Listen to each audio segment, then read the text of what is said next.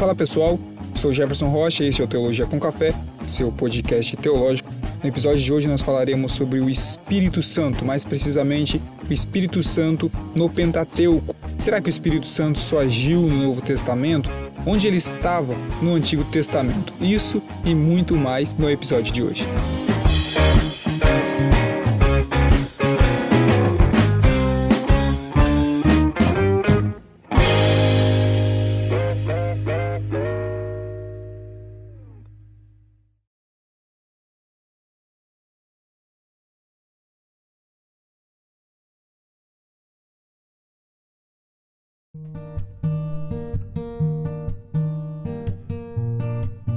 O Pentateuco ele é uma dádiva divina para toda a humanidade, como também aos cristãos. Ele, acima de tudo, é um fundamento para todos os livros que possui a Bíblia Sagrada, inclusive o nosso Novo Testamento. Contém ali histórias de orientação moral, de leis sobre Israel, sem a quais o próprio povo de Israel, a sua própria história, a, a sua religião em si, a própria existência, podemos dizer assim, não faria sentido algum. O cristianismo também, sem o Pentateuco, estaria assim sem uma base sólida, porque nós sabemos que o cristianismo nasceu de dentro do judaísmo. E com isso, no Antigo Testamento, nós temos no Pentateuco é, o Espírito Santo trabalhando no Antigo Testamento, no Gênesis, no Êxodo, no Números, Levíticos e Deuteronômio. E alguns teólogos, precisamos destacar aqui, alguns pregadores, dizem que o Espírito Santo só agiu através do Novo Testamento em diante, depois da ascensão de Jesus, o que é uma grande heresia, já que o Pai, o Filho e o Espírito são um em essência, três em pessoa, mais um em essência. O Pai trabalha, o Filho trabalha, o Espírito trabalha em conjunto. No dia da criação, o Espírito pairava sobre a face das águas, então o Espírito também age no Antigo Testamento. Em Gênesis, o Espírito de Deus pairava sobre as águas, Gênesis 1, versículo 2. Dessa forma, achamos o Espírito envolvido na criação. O Espírito Santo ele também operou em José, na vida do jovem José. Um fato que foi óbvio para Faraó quando ele disse, a, a palavra nos diz o seguinte, lá no, versículo, no capítulo 41 de Gênesis: Disse Faraó aos seus oficiais: Acharíamos porventura homem como este, em que há o Espírito de Deus?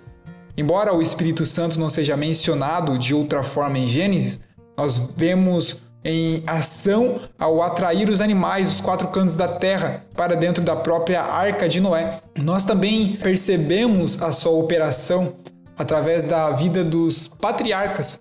Ele protegeu os patriarcas e as suas famílias e assim os abençoou materialmente. Todo o tipo de dificuldades e situações impossíveis cercaram a família escolhida, tentando frustrar, onde possível, o cumprimento das promessas de Deus, um exemplo a Abraão. Porém, o Espírito de Deus resolveu, de maneira sobrenatural, cada um desses desafios. No livro do Êxodo, nós temos o óleo, que representa de forma simbólica o Espírito Santo. Por meio do, da unção do óleo, é um tipo de espírito do Espírito Santo, o qual é utilizado para preparar tanto os fiéis como os sacerdotes para o culto divino. Nós vemos em Êxodo capítulo 30, versículo 31. O fruto do Espírito Santo está listado lá em Gálatas capítulo 5, versículo 22 e 23. Uma listagem paralela também pode ser encontrada em Êxodo capítulo 34, versículos 6 e 7, que descreve os atributos de Deus como compassivo, clemente, longânimo, bom, fiel e também perdoador. As referências mais diretas ao Espírito Santo podem ser encontradas em Êxodo capítulo 31, do verso 3 ao verso 11, Êxodo 35, verso 30 e Êxodo 36, quando cidadãos individuais são capacitados a tornarem-se exímios artifícios é, através da obra capacitadora do Espírito Santo. As habilidades naturais dessas pessoas foram enriquecidas e aumentadas a fim de que executassem as tarefas necessárias com excelência e precisão.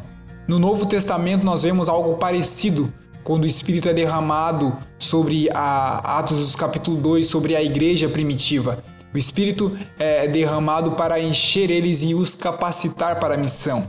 Jesus ele diz para os discípulos: Olha, fiquem em Jerusalém até que do alto seja revestido de poder, que aí sim vocês serão minhas testemunhas, tanto em Jerusalém como na Judéia, na Samaria, aos confins da terra, ou seja, era para capacitar e os tornar aptos para fazer missão. Em Levíticos nós temos o Espírito Santo, é, é, é, apesar do, do termo Espírito Santo nunca ser mencionado neste livro, a presença do Espírito de, de Deus é, é sentida em todo este livro. A santidade do caráter de Deus é constantemente mencionada na designação de santidade às ações de louvor do povo. Ele não é visto como nos cultos pagãos da época, em que os ídolos eram venerados, mas está no meio das pessoas à medida que elas o louvam elas devem ser santas, como ele é santo. O Espírito é um Espírito Santo. O Espírito Santo, em Números, fala-se diretamente no capítulo 11. Nele, o Espírito é retratado como realizando duas funções. Primeiro, ungindo para a liderança e inspirando a profecia. No versículo 16, Moisés ele está pedindo ajuda ao Senhor em seus deveres de liderança. A resposta é que o Senhor tomará o espírito que está sobre Moisés, identificado no versículo 29 como o espírito do Senhor, e o passará para os seus líderes. Mesmo um líder como Moisés era incapaz de fazer tudo e precisava de uma liderança doada pelo Espírito para a realização da sua tarefa. Quando o Espírito é dado aos anciãos, ele gera profecia, versículo 25. Somente os 70 anciãos nomeados profetizam, quando Josué se queixa que dois dos anciãos do acampamento também estão profetizando, Moisés expressa o desejo de que todo o povo de Deus também recebesse o seu espírito e profetizasse. Essa esperança de Moisés é retomada no livro de Joel, capítulo 2, versículo 28 ao 32, e é definitivamente cumprida no dia de Pentecoste, quando o Espírito foi derramado e se tornou disponível a todos. Agora, como Paulo diz, não há grego, não há judeu, não há servo e não há livre, mas todos unidos, assim desfrutando do mesmo Espírito. Em Deuteronômio, nós vemos o tema unificador em toda a Bíblia, que é a atividade redentora de Deus. Deuteronômio ele recorda ao povo que o Espírito de Deus havia estado com eles desde o tempo da sua libertação do Egito até o momento presente, em que ele continuaria a guiá-los e protegê-los, se permanecessem obedientes à condição do concerto em 2 Pedro, capítulo 1, versículo 21, vemos Moisés é descrito claramente, porque nunca, jamais qualquer profecia foi dada por vontade humana. Entretanto, homens santos falaram da parte de Deus movido pelo Espírito Santo. Como porta-voz de Deus, Moisés demonstrou a presença do Espírito Santo enquanto profetizava para o povo.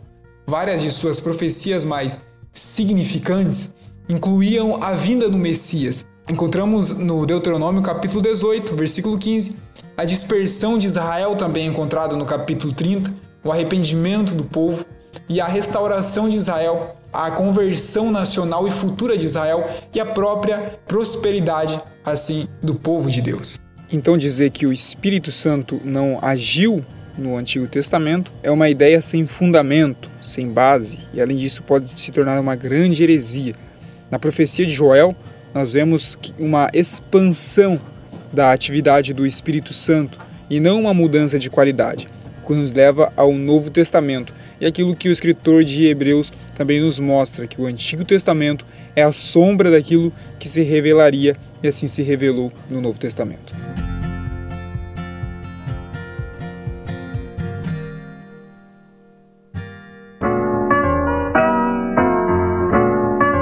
Então é isso, pessoal. Este foi o episódio de hoje. Espero ter esclarecido algumas coisas para vocês. Se assim te ajudou é, e te ensinou alguma coisa que você não sabia, compartilhe com os seus amigos para que esses também aprendam contigo sobre o Pentateuco e o Espírito Santo agindo no Pentateuco. Siga-nos nas nossas redes sociais, no Instagram como Teologia com Café Oficial. Nos dê dicas e sugestões de episódios, aquilo que você tem dúvida sobre a palavra de Deus e gostaria de assim esclarecermos. Nós estaremos aqui prontos para ouvir e atender e é isso aí, pessoal. Se Deus nos permitir, semana que vem estaremos de volta. Fiquem todos na paz do nosso Senhor Jesus Cristo.